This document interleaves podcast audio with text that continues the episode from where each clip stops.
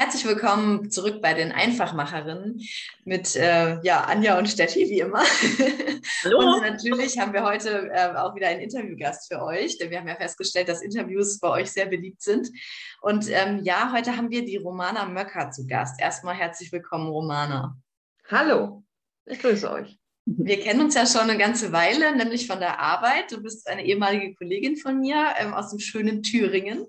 Und ähm, ja, du bist tatsächlich auf uns zugekommen und hast uns gefragt, ob wir nicht mit dir über deine Geschichte reden wollen. Und da ich die Geschichte ja so ein bisschen wenigstens kannte, habe ich gedacht, unbedingt, weil da, glaube ich, so viel drinsteckt ähm, für ganz viele von uns. Und ähm, ja, deswegen freuen wir uns sehr, dass du das mit uns teilen möchtest. Hallo. Ja, vielleicht magst du zum Einstieg erstmal kurz was zu dir sagen. Wie alt bist du? Wo lebst du? Was machst du? Einfach so, damit wir ein bisschen äh, wissen, wen wir vor uns haben. Ja, also ich bin äh, 50 Jahre alt. Ich habe zwei Kinder, 12 und 28 Jahre alt, zwei Jungs.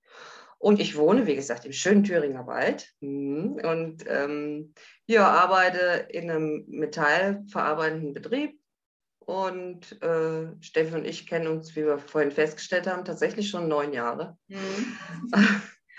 und ja, ansonsten habe ich eigentlich wieder ein ganz normales Leben, glaube ich zumindest.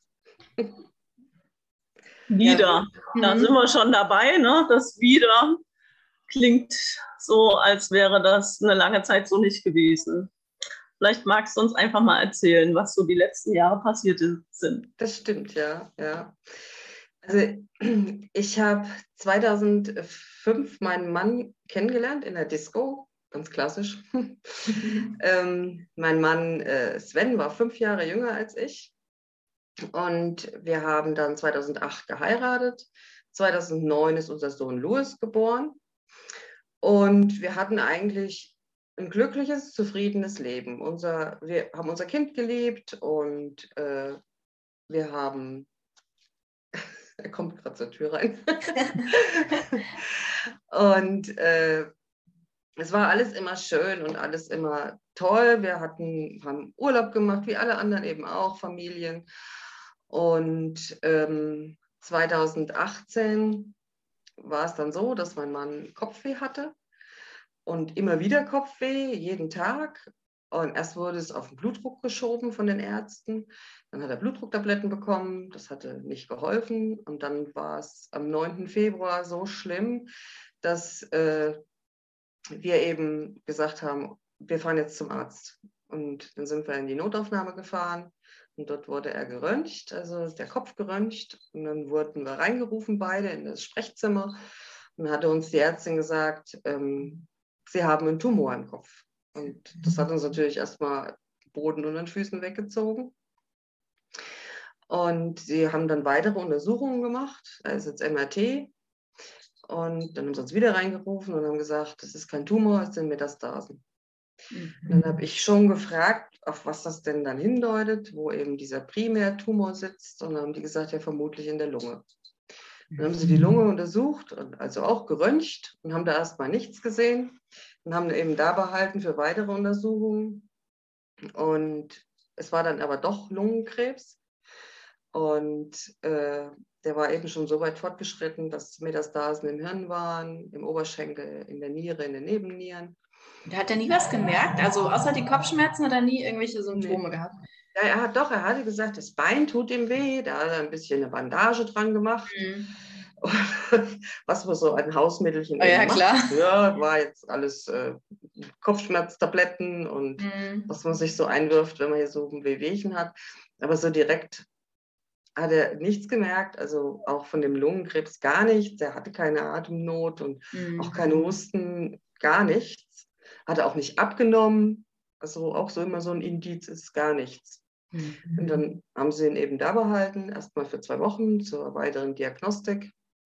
Und dann kam das eben alles äh, zum Vorschein, was er eben alles hatte, wo überall schon Metastasen waren. Und dann haben sie eben zuerst mal den Kopf bestrahlt, damit äh, die Metastasen sich verkleinern sollten. Das hat auch funktioniert. Dabei hat er dann die Haare verloren. Und im Anschluss an die Bestrahlung sollte er Chemo bekommen. Die hat er auch bekommen, aber die hat jetzt erstmal nichts bewirkt. Also außer dass, dass es eben, wir eben schon den Eindruck hatten, dass es eher schlimmer wurde als besser. Er konnte immer schlechter laufen. Er lief dann mit Krücken durch die Gegend und das hat dann auch schon fast nicht mehr funktioniert. Und dann habe ich ihn eben zur zweiten Chemotherapie gefahren und ähm, wie ich ihn dann eben im Krankenhaus abgegeben hatte, dann ist er nicht mehr aufgestanden. Also das war das letzte Mal, dass er sich noch vom Rollstuhl ins Bett bewegt hatte oder auf die Toilette bewegt hatte und dann ist er nicht mehr aufgestanden. Mhm. Und dann haben sie ihn weiter bestrahlt, das Bein eben, wegen der Metastasen im Bein. Und dann war er dort eine Weile im Krankenhaus und dann haben sie mich eben gefragt, wie es weitergehen soll. Und dann habe ich gesagt, ich, ich, wusste es ja auch nicht. Also das, ich kannte ja sowas nicht. Mhm. Und dann haben sie gesagt, dass er eben erstmal auf die Palliativstation kommen sollte. Und dann haben sie ihn direkt auf die Palliativstation, das war Anfang April äh, 2018 eben. Und dann haben sie ihn auf der Palliativstation weiter behandelt, haben ihm dort weiter Bestrahlung gegeben. Und dann war er, ja, dann haben sie eigentlich, doch sie hatten ihn dann nochmal ins MRT und haben dann eben festgestellt, dass die Metastasen an der ganzen Wirbelsäule waren und dass er eben gelähmt war, quasi vom Hals abwärts. Er konnte mhm. noch die Arme bewegen und den Kopf und alles nach unten. Das war eben gelähmt. Ja, und dann ähm, war es eben so, dass er eben auf der Palliativstation, wie gesagt, weiter behandelt wurde. Und ähm, es wurde eher schlimmer als besser. Und dann kam eben der Tag, nach, als die Bestrahlungen alle durch waren, dass sie eben auch gesagt haben, was wird mit ihm und ähm, ob ich ihn nach Hause holen wollte. Und da hatte ich aber eigentlich Angst davor und die Ärzte und die Psychologen, die haben mir auch abgeraten, haben gesagt, sie können dann nirgendwo mehr hin, sie können ihren Mann ja nicht alleine lassen. Sie müssen dann quasi immer da sein, selbst beim Einkaufen muss jemand da sein, der sich um ihn kümmert, weil er brauchte ja eben auch Schmerzmittel. Und trinken oder alles Mögliche. Wie gesagt, er war ja dann ans Bett gefesselt. Und dann hatten sie den Vorschlag gemacht mit dem Hospiz, dass er ins Hospiz geht. Dann haben wir aber, also die meine Familie, entschieden, ähm, dass wir das erstmal nicht machen wollen. Und es war auch sowieso kein Platz frei. Und dann am nächsten Tag bin ich wieder ins Krankenhaus und dann kam die Schwester schon auf mich zu und hat gesagt, ihr Mann ähm, hat geweint. Und dann bin ich rein zu ihm und habe zu ihm gesagt, möchtest du nach Hause? Und hat er gesagt, ja. Mhm. Dann habe ich gesagt, dann machen wir das. Ohne nochmal drüber nachzudenken, ich, er hat mir leid getan und mhm. äh, andere Optionen gab es in dem Moment nicht. Hospiz war voll und äh, ansonsten in ein Altenheim und das wollte ich dann auch nicht. Und dann äh, habe ich gesagt, dann machen wir das. Dann kommt er nach Hause. Und das war an einem Montag und dann mussten alle Hebel in Bewegung gesetzt werden, dass das Zimmer eben so eingerichtet wird, dass er eben da quasi bleiben kann. Und dann äh, bin ich zum Pflegedienst hier am Ort und habe ihr das erzählt und da hat sie gesagt, wir kriegen das hin. Und sie hat das dann alles organisiert, das Pflegebett, den Pflegedienst und, und, und, dass die viermal am Tag kamen und äh, ihn eben versorgt haben, gewaschen haben, Katheter gewechselt haben, alles solche Sachen. Und äh, das war ja am Mittwoch kam er dann heim. Dann kam der Palliativdienst, die Ärzte, die Palliativärztin und äh, dann hat sie ihn untersucht und dann ist sie mit mir im Nebenzimmer und hat zu mir gesagt, Frau Möcker, Ihr Mann liegt im Sterben. Und dann habe ich gesagt, das weiß ich ich habe das gespürt. Mhm.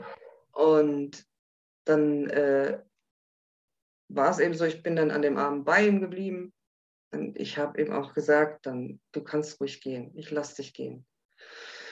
Und dann haben wir die Nacht noch quasi zusammen im Zimmer verbracht. Ich habe seine Hand gehalten und äh, am nächsten Tag dann nachmittags, da waren dann auch seine Eltern da man das schon gemerkt, dass es eben zu Ende geht. Und da ist er dann um 15 Uhr auch gestorben, am 10. Mai.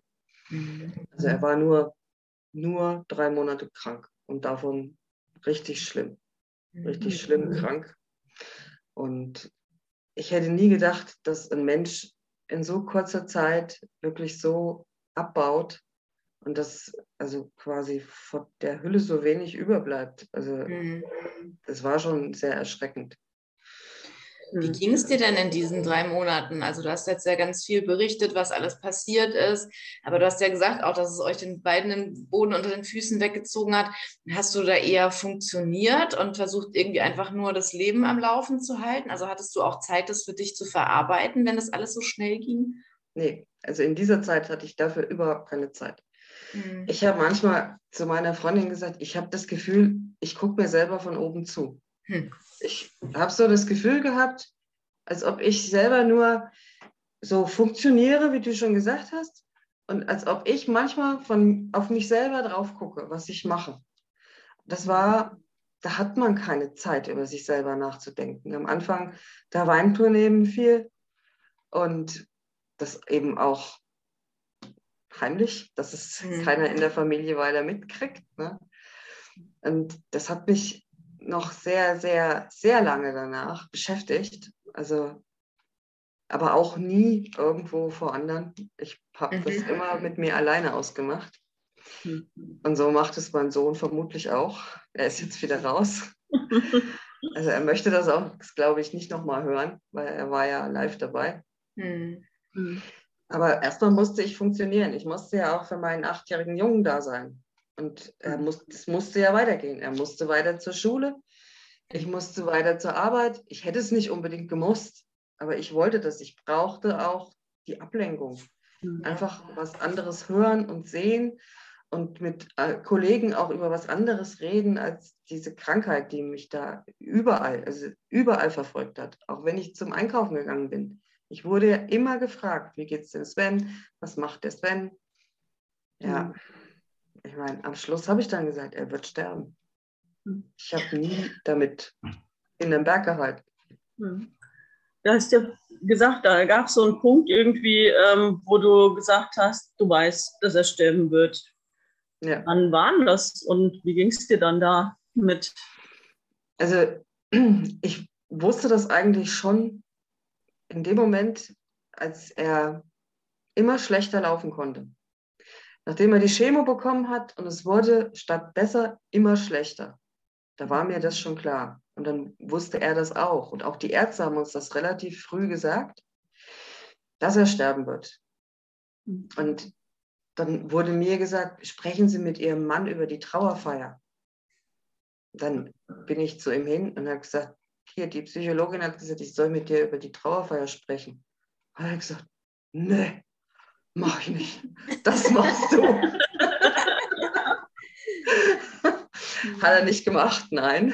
Und äh, wie gesagt, wir wussten das schon relativ früh und wir sollten das auch dem Louis sagen. Und das war für mich eigentlich mit die größte Hürde. Also ich habe eigentlich, als wir wussten, dass er Krebs hat und eben Metastasen überall schon, habe ich zum Louis gesagt, du, der Papa ist krank, der Papa ist sehr krank. Mhm, hat er dann nur gesagt. Ich sage, möchtest du drüber sprechen? Nein. So. Und dann kam der Moment, wo eben die Psychologin und auch die Ärzte gesagt haben, sie müssen ihrem Sohn sagen, dass ihr Mann stirbt. Mhm. Und dann habe ich gesagt, ich, ich weiß nicht, ob ich das so kann. Und dann äh, haben die Ärzte gesagt, soll wir mit ihrem Sohn reden? Und dann hatte ich irgendwo in einem blöden Moment gesagt, ja, hm, ja, vielleicht. Mhm. Und dann habe ich mir aber überlegt, nee, das ist ja auch doof.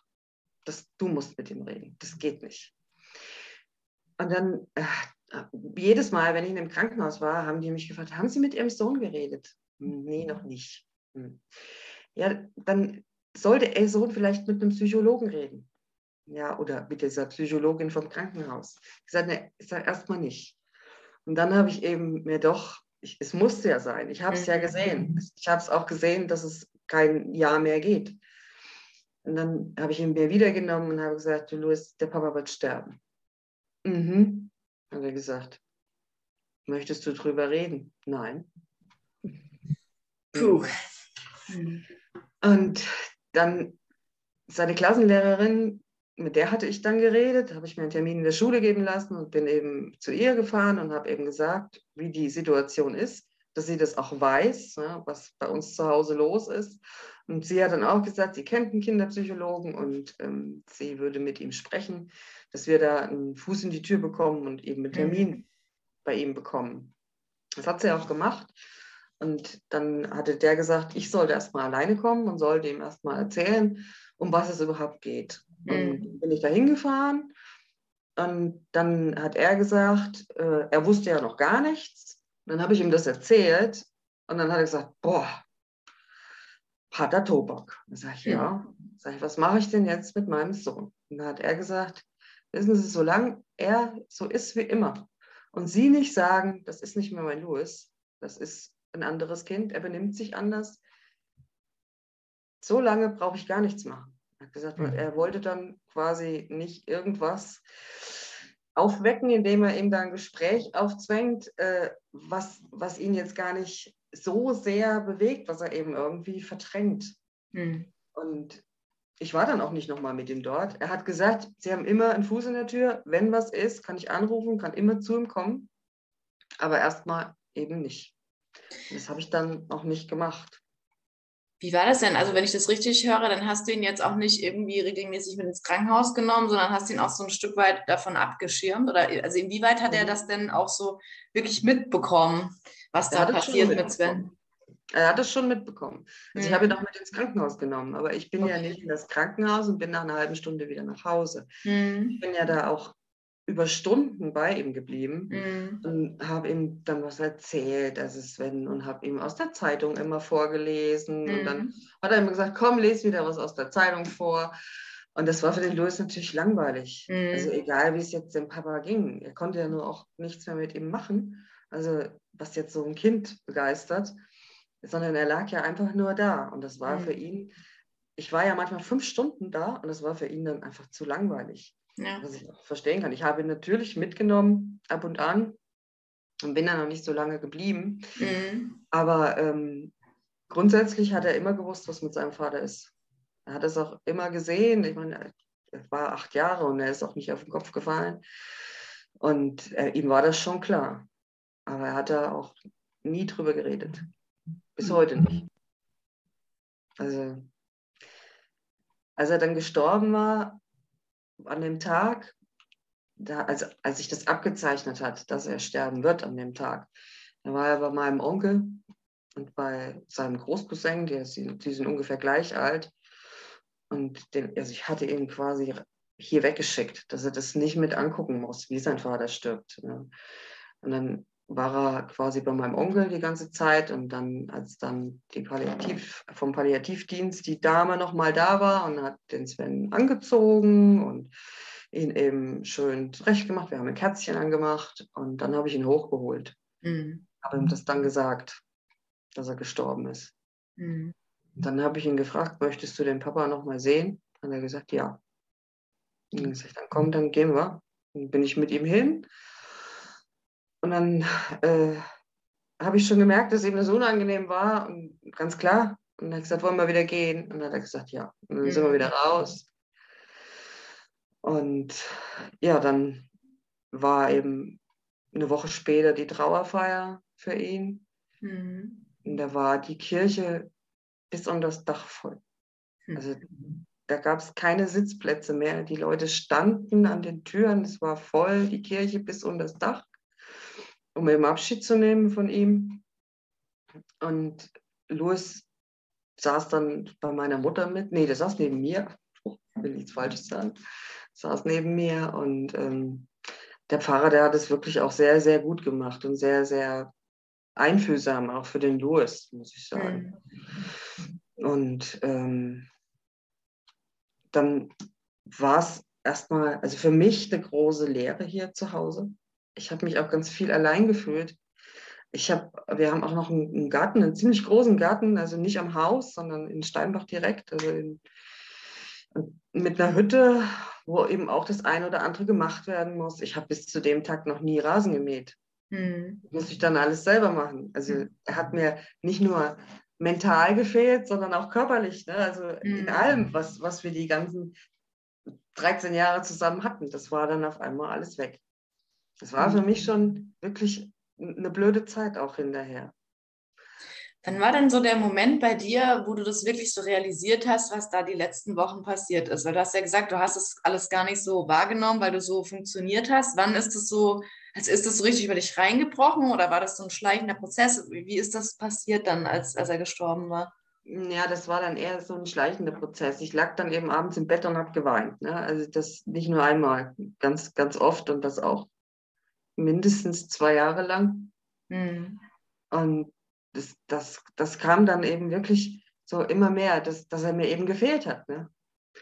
Und mhm. ähm, fehlt mir heute noch manchmal, obwohl ich einen anderen Partner habe. Also es ist, es ist schon so, ne, dass, dass ich wirklich eine lange Zeit gebraucht habe. Wir waren dann, er ist ja im Mai gestorben, wir waren dann im November in einer Trauerbewältigungskur, Louis und ich zusammen. Mhm. Und da haben wir eben auch mit Psychologen geredet und auch so Luftballons steigen lassen. Und wir haben eben zusammen so verschiedene Sachen gemacht. Ich habe dem Louis zum Beispiel einen Stern gekauft, der eben heißt wie sein Papa. Auch schön. Ob es den jetzt tatsächlich gibt oder nicht, das weiß ich nicht. Das gab es eben und hat, er hat eine Urkunde bekommen und so einen Aufsteller, das hat er jetzt auch bei sich im Zimmer nach wie vor stehen. Und äh, ja, also ich habe schon meine Zeit gebraucht, aber ich fand es eben für den Louis so, so dramatisch. Weil ich hatte auch eine Zeit vor ihm, aber er mhm. hatte ja nur eine Zeit mit ihm bis dahin. Und deswegen war das, hat mir das auch so wehgetan für den Jungen. Ne? Aber inzwischen ist er wieder weg. Woher hast du denn diese ganze Kraft genommen? Ich meine, du hast ja schon deinen, deinen Sohn auch wie ich finde, toll begleitet dabei im, Grunde, im Nachhinein. Ähm, ja. Wo kommt die Kraft her? das, das kann ich euch gar nicht so sagen, aber ich bin grundsätzlich eigentlich ein positiver Mensch. Mhm. Ich, ich lasse ähm, nicht viel so, so hm, schlechte Sachen oder miesepetrig machende Sachen an mich ran. Mhm. Ich sehe das immer aus, aus anderen Blickwinkeln, auch wenn andere immer schimpfen, gerade jetzt hier über diese ganze Corona-Politik oder über oder sich über diesen Krieg austauschen und sich darüber aufregen auch teilweise, dann sage ich immer, hey, ich kann es nicht ändern. Ich muss es sowieso nehmen, wie das ist. Ich reg mich über solche Sachen nicht auf. Also, mhm. wie gesagt, ich bin von Grund auf ein positiver Mensch und ähm, ich bin auch immer gut mitgenommen worden. Meine Eltern zum Beispiel, die waren ganz sehr für mich da, als das mit dem Sven gewesen ist. Wenn ich dann eben aus dem Krankenhaus kam und habe wieder was gehört von einem Arzt und saß dann auch weinend dann äh, bei meiner Mutter und dann hat sie gesagt, komm, wir trinken erstmal einen Whisky. Genial. ja, ja, also Whisky hat mir auch viel über die Zeit geholfen. Nicht zur Nachahmung empfohlen. Nein. Aber wenn es mal abends dann ganz schlimm war, wenn ich nach Hause kam, mhm. also wirklich, dann äh, war es dann schon so, dass, dass eben meine Mutter war, mein Anga, meine Eltern beide, dass die da waren für mich immer in dieser mhm. Zeit. Mhm. Und auch jetzt natürlich. Aber wenn alles normal läuft, dann ist es normal. Und dann ist es auch manchmal nicht so schön, dass wir alle unter einem Dach wohnen quasi. Mhm. Aber wenn dann sowas ist, dann ist das Gold wert. Das mhm. ist Gold nicht aufzuwiegeln, dass man dann abends eben nicht in ein leeres Haus nach Hause kommt und dass ja. immer jemand da ist. Mhm. Und so ist es hier auch. Ich habe nochmal eine andere Frage, weil du ja gerade gesagt hast, du bist ein sehr positiver Mensch. Du hast im Vorgespräch einen Satz gesagt, der mich echt so ein bisschen stutzig gemacht hat. Du hast gesagt, naja, es lief so die ganze Zeit so richtig gut und ich habe eigentlich schon gedacht, irgendwann muss was kommen. Mhm. Ähm, das passt ja eigentlich gar nicht so zu deiner optimistischen Haltung, dass du da ja. so ein bisschen in Hab-Acht-Stellung warst. Woher kommt dieser Gedanke? Weil ich das immer auch in anderen Familien gesehen habe. Ja? Ich meine, dass meine Oma mit 90 stirbt, das ist eben so. Das, mhm. das erwartet man irgendwo in irgendeiner Art und Weise. Aber ähm, bei mir lief immer alles, also bei uns auch immer alles schön glatt und wirklich, wir waren glücklich und so weiter. Also alles drumherum, das Umfeld hat gestimmt. Und dann habe ich aber eben auch mal rechts und links geguckt, ne, was da so passiert. Und dass wirklich irgendwo immer irgendwas kommt. Und so war ich so ein mhm. bisschen so innerhalb acht Stellungen, war ist vielleicht ein bisschen blöd gesagt, aber ähm, ich habe gedacht, es kann nicht immer so weitergehen. Also ich meine, dass es dann so hammerhart kommt, mhm. damit hat auch niemand gerechnet, ganz klar, aber aber so. gibt dir das denn jetzt auch ein anderes Gefühl? Also sagst du jetzt, okay, ich habe jetzt meinen, meinen Punkt abgehakt sozusagen, meine, äh, meinen Negativpunkt und ähm, gibt dir das dann auch das Gefühl, dass es jetzt wieder gut sein darf? Oder hast du jetzt so das Gefühl, okay, da könnte jetzt noch mehr kommen? Nee, also das hoffe ich eigentlich. Ich habe euch ja schon im Vorgespräch erzählt, dass äh, das Jahr darauf mein Schwiegervater noch auch so plötzlich mehr oder weniger innerhalb von drei Wochen verstorben ist. Und dann das Jahr darauf dessen Bruder auch noch verstorben ist und dass wir dann 21 gesagt haben, jetzt ist Schluss, jetzt ist mal niemand gestorben. Jetzt geht es wieder aufwärts. Also die ganze Familie, wir sind eigentlich alle so auf dem Standpunkt, dass wir sagen, jetzt wird es wieder besser. Es kann nur besser werden. So. Hast du auch mal so Momente, wo du dich gefragt hast, so habe ich das verdient oder womit habe ich das verdient, dass es so schlimm kommt? Also gerade wenn du sagst, da haben sich auch noch so mehrere Schicksalsschläge hintereinander gereiht. Nee, das habe ich nie gedacht. Mm. Niemals. Ja, man kann sich ja sein Schicksal nicht aussuchen. Mhm. Also es kommt, wie es kommt. Mhm. Und dann muss man eben sehen, dass man quasi, wenn das alles rum ist, wie es jetzt war, wieder aufsteht und die Krone richtet und weitergeht. Mhm. Das ist schon so. Und das habe ich auch gemacht. Also es war schon wirklich eine schlimme Zeit. Es waren im Speziellen, als Sven so krank war, aber auch das Jahr darauf, als mein Schwiegervater krank war, das, das ist schon eine schlimme Zeit gewesen. Mhm. Aber trotzdem nützt es da ja nichts, den Kopf in den Sand zu stecken. Es wird ja davon nicht besser. Mhm. Also, man muss schon irgendwo immer noch nach vorne gucken, weil ansonsten ist ja das ganze Leben mhm. nicht mehr schön. Man muss schon wieder nach vorne sehen und irgendwo auch Licht am Ende des Tunnels angucken. Und meine Mutter, die, die war auch zu der Zeit, zu dem Zeitpunkt dann krank geworden. Die hatte dann noch eine Thrombose im Bein und war dann auch noch stationär im Krankenhaus. Und dann haben wir uns beide, standen wir in dem Zimmer von Sven, als er gerade zur Bestrahlung war, und haben beide geweint.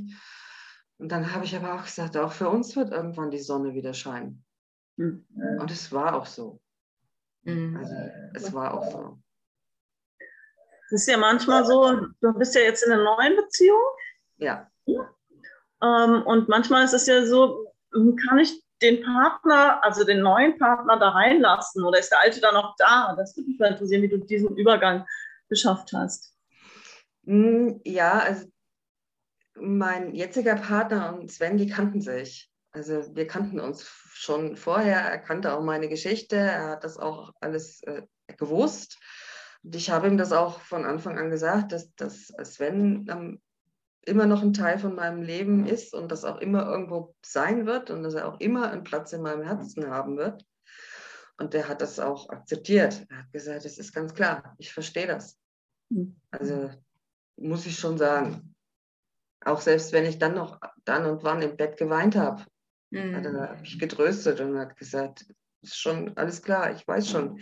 Ich kann es schon verstehen, wie es dir geht. Mhm. Wie war das für Luis? Was mit dem neuen Partner meinst du jetzt? Ja. Der hat sich gefreut. Mhm. Okay. Doch. Dass er wieder jemand hat, mit dem er was auch unternehmen kann. Ja, das erstmal. Und ähm, der, er hatte mir ja, wie gesagt, wir kannten uns ja schon, schon länger.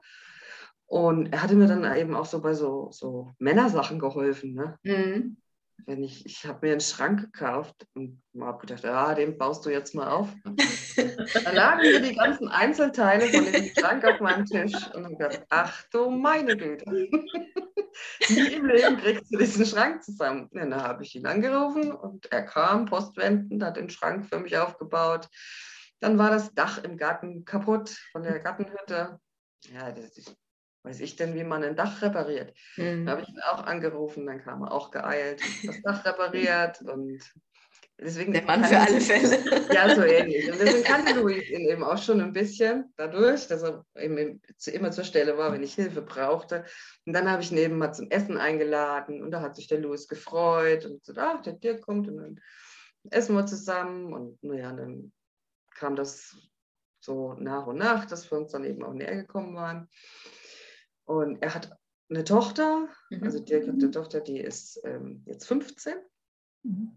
und die kommt immer sonntags zu uns, jede Woche.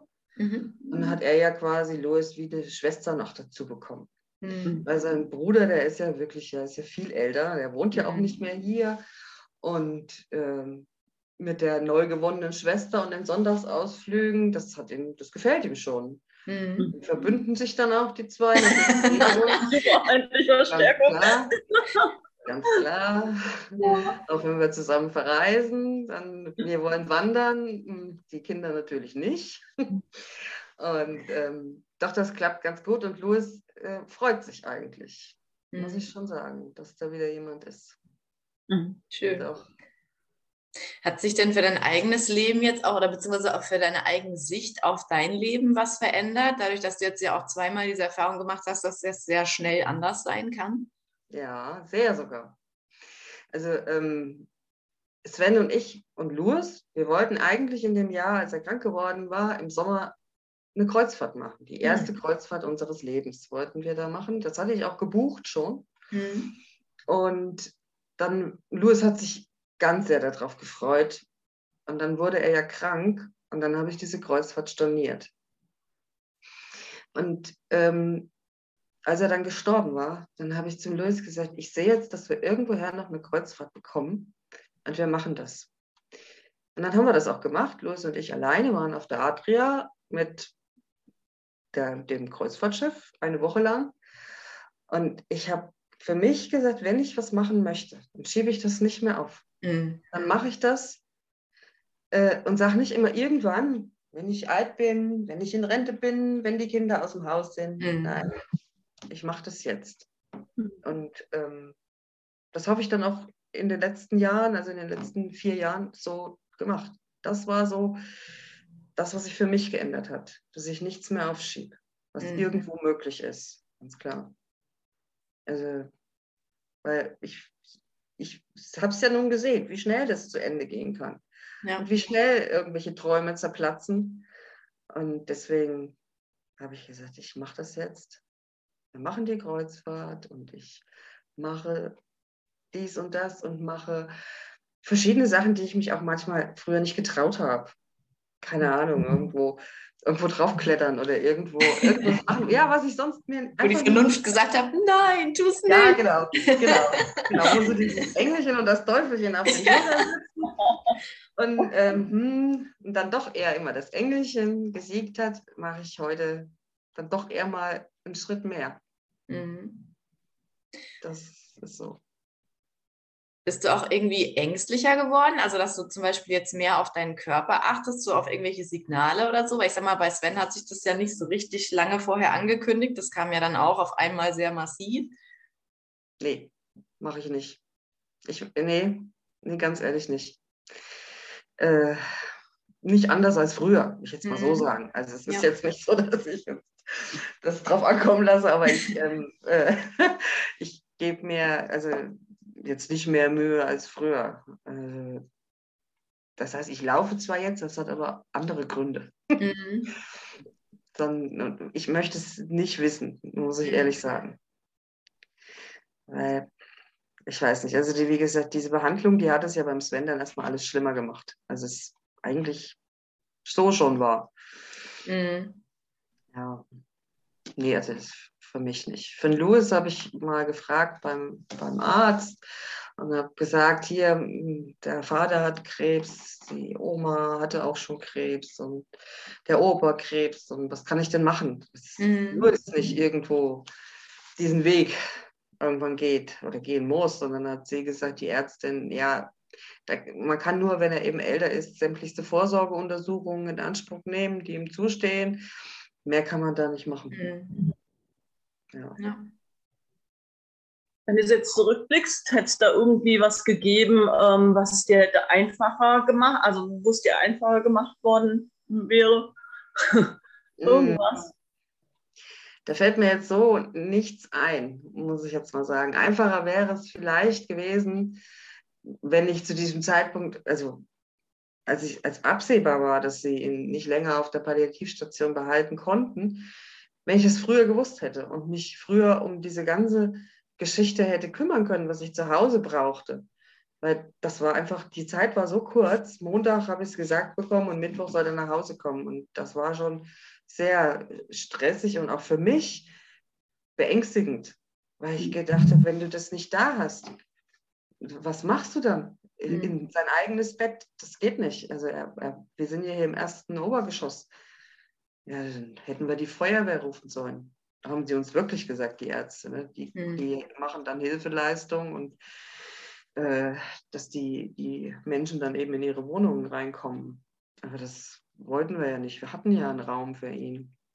Und das wäre sowas gewesen, was ich mir gewünscht hätte, dass ich es eben wenigstens eine Woche vorher gewusst hätte. Mhm. Aber ansonsten bin ich sowieso dann eher die, die die Zügel in der Hand behalten möchte. Das kennst du ja, glaube ich, auch, Steffi. Oh, ich doch nicht. Nein. Nein. So Zügel.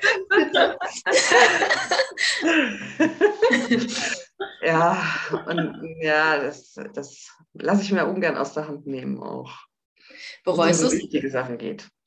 Bereust du es denn manchmal, dass du das so viel mit dir selbst ausgemacht hast und nicht mehr vielleicht auch mit Freunden gesprochen hast? Also, so wie ich dich verstanden habe, hast du ja in erster Linie mal dich bei deinen Eltern irgendwie gehen lassen, in Anführungszeichen, ja. und ansonsten dich sehr nach außen abgeschottet. Würdest du das wieder so machen? Also ich habe mich ja nicht ganz abgeschottet. Ich habe immer darüber geredet. Ich mhm. habe immer mit darüber geredet. Ich habe auch jedem immer gesagt, wie es steht, was los ist mit ihm, ich habe natürlich nie gesagt, wie es mir eigentlich geht. Mhm. Und ich würde das, glaube ich, auch wieder so machen. Mhm. Obwohl es vielleicht nicht unbedingt der richtige Weg ist. Aber ähm, ich würde es sicher wieder so machen, weil ich einfach so ein Mensch bin.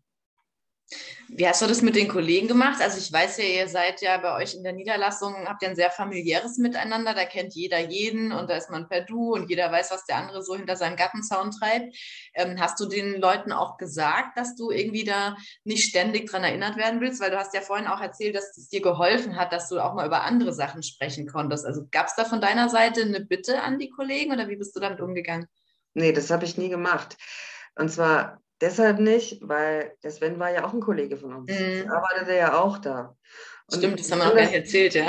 Genau, der arbeitete in der gleichen Firma und ähm, ich konnte das auch gut nachvollziehen, dass auch die Kollegen und seine engsten Kollegen, die auch teilweise Freunde waren, dass die natürlich wissen wollten, wie es ihm geht und wie es um ihn steht. Und ich habe da, ich da immer Rede und Antwort gestanden und habe auch nie gesagt, dass ich nicht gefragt werden möchte. Mhm. Also ich war immer offen und habe immer allen gesagt, was los ist. Mhm.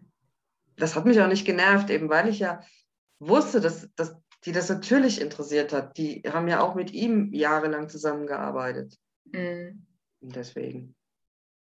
Hut ab, Romana, echt. Also ich, mhm. äh, ich bewundere dich da total, dass du das so durchgezogen hast. Ähm, also auch für Luis und auch für dich, dass du da so eine Stärke hattest und so einen Mut auch, allein dich so zu öffnen. Ich meine, so viele Leute äh, verkriechen sich dann, um bloß keine Fragen beantworten zu müssen. Und also echt tiefsten Respekt dafür, dass du das so hinbekommen hast, wirklich. Dankeschön, aber das war für mich jetzt keine besondere Leistung. Mhm. Mhm. Ja, ich glaube, das ist auch so eine Typfrage, ja, wie man mit so ja. Situationen umgeht. Ja. ja, ganz klar. Ja, ich habe das auch, als wir in der Trauerkur waren und die anderen Frauen um mich herum, das waren ausschließlich Frauen mit ihren Kindern, da geht jeder unterschiedlich mit um, mhm. mit solchen Situationen. Also das, für manche ist das so schlimm gewesen, die, die konnten nicht mal im, im Sportunterricht loslassen, obwohl das da teilweise schon viel länger Unterricht, war ja kein Unterricht in diesen Sportstunden in der Kur, ne? Mhm. nicht mal davon loslassen, obwohl es bei denen teilweise schon viel länger her war als bei, bei uns damals. Also es geht jeder unterschiedlich, glaube ich, damit um und man lernt auch nicht irgendwo, wie man mit so einer Situation oder auch mit Trauer umgeht. Mhm. Das ja. bekommt man ja nirgendwo gelernt.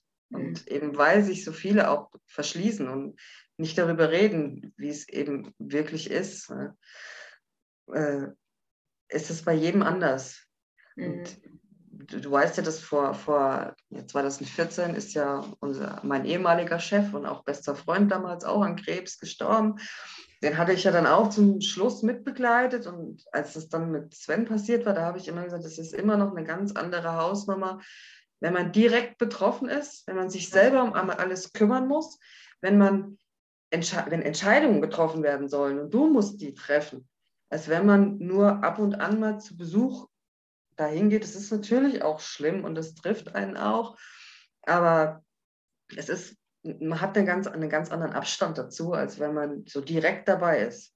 Und du wirst mhm. gefragt, hier, was soll damit passieren und was wollen wir weitermachen und entscheiden sie. Mhm. Das ist was ganz anderes. Mhm. Ja.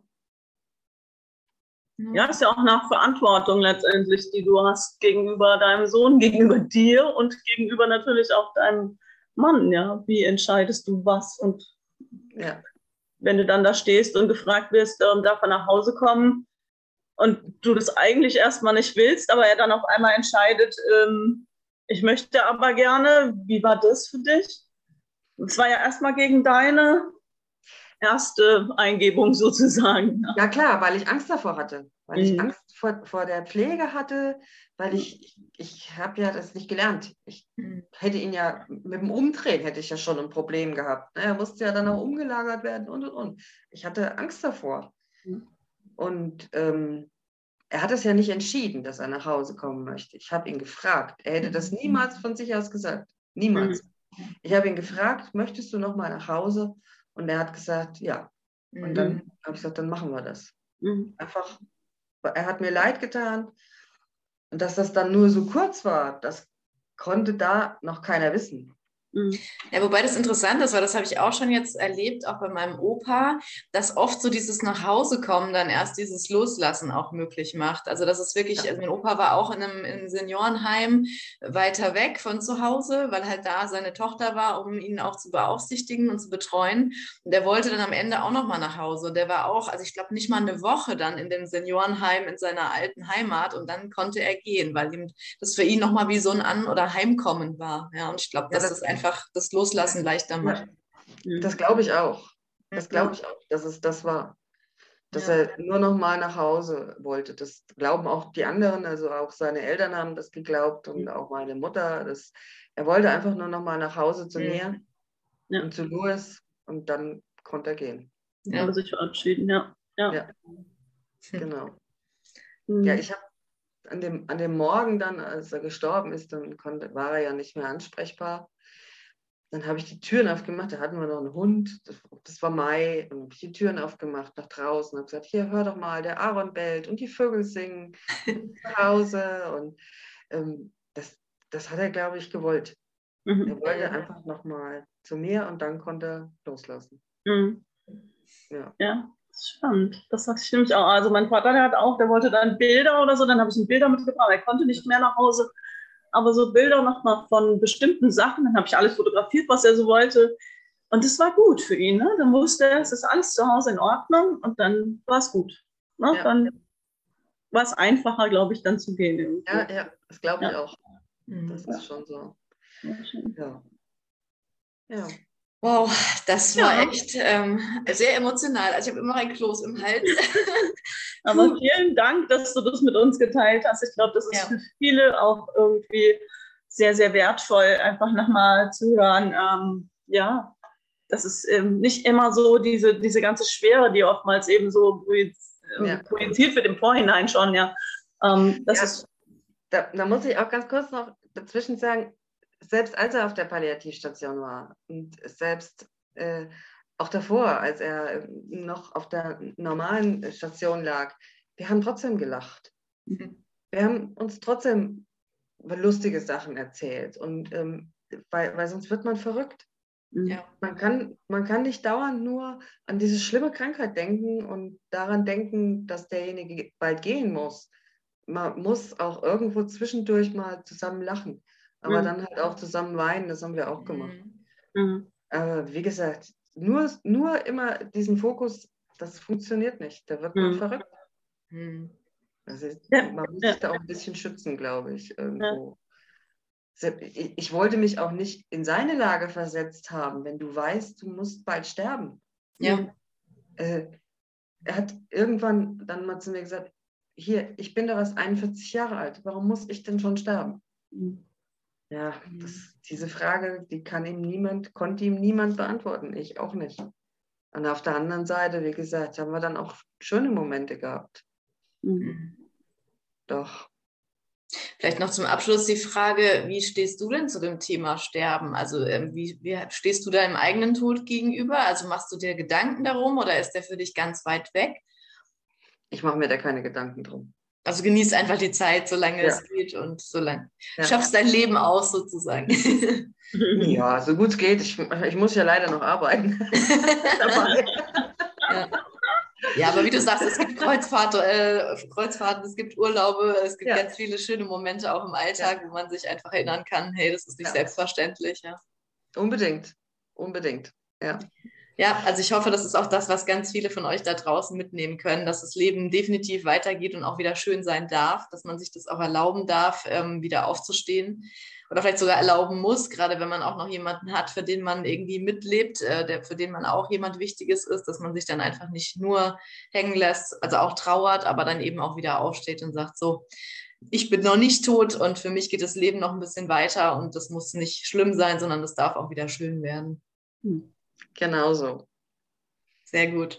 Liebe Romana, von Herzen danke für deine Offenheit, ähm, ja, dass du das alles so erzählt hast, geteilt hast. Ich hoffe, dass es ganz viele da draußen auch ähm, so berührt hat wie uns und auch auf jeden Fall Mut macht äh, für alle schwierigen Situationen, die kommen.